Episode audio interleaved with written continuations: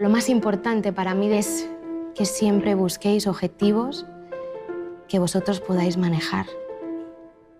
Objetivos que sepáis que vais a poder conseguir solamente con vuestro propio esfuerzo y no dejar vuestra felicidad en manos de algo que verdaderamente no podéis controlar.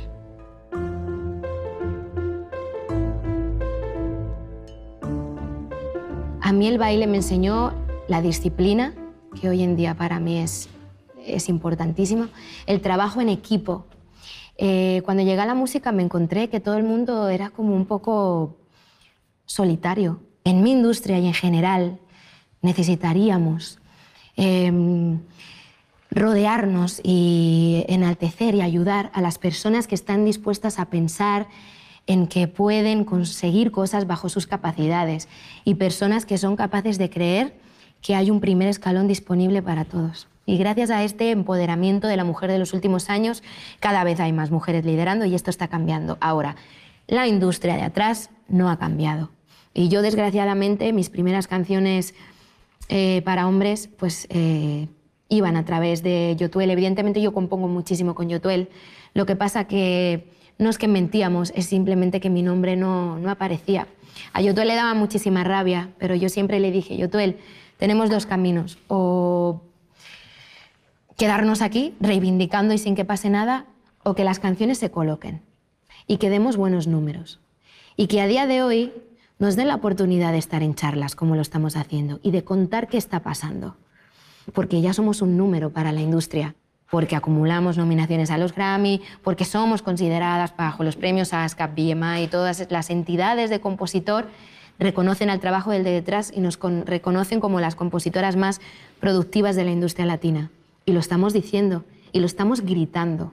Para mí, el machismo no deja de ser una subestimación horrible sobre tus capacidades. Y simplemente yo no confío en esas personas que subestiman a otras. Hay gente que consigue liderazgo a partir de sus propias capacidades, consigue subir un escalón, y gente que como no es capaz bajo sus propias capacidades de conseguirlo, te arrodilla. Yo no estoy de acuerdo con ese tipo de personas. Entonces, para mí, el que es machista subestimará a mi hijo por ser mulato y a mi marido por ser negro. Y subestimará a mis amigos gay que se acaban de casar y a una chica que tenga un peso u otro. Este es el problema, subestimar y al final no somos más que personas buscando ser lo que realmente somos. Hay un psicoanalista alemán que se llama Erich Fromm que dice algo así como, la tarea de los seres humanos no es más que conseguir ser lo que potencialmente somos. Él habla sobre todo de esa capacidad de desarrollo y de ser. Estoy en un momento en mi vida donde lo que me interesa es ver si puedo inspirar a alguien y donde lo que me interesa es ver en qué crezco yo o en qué evoluciono a la hora de comunicarme con las personas.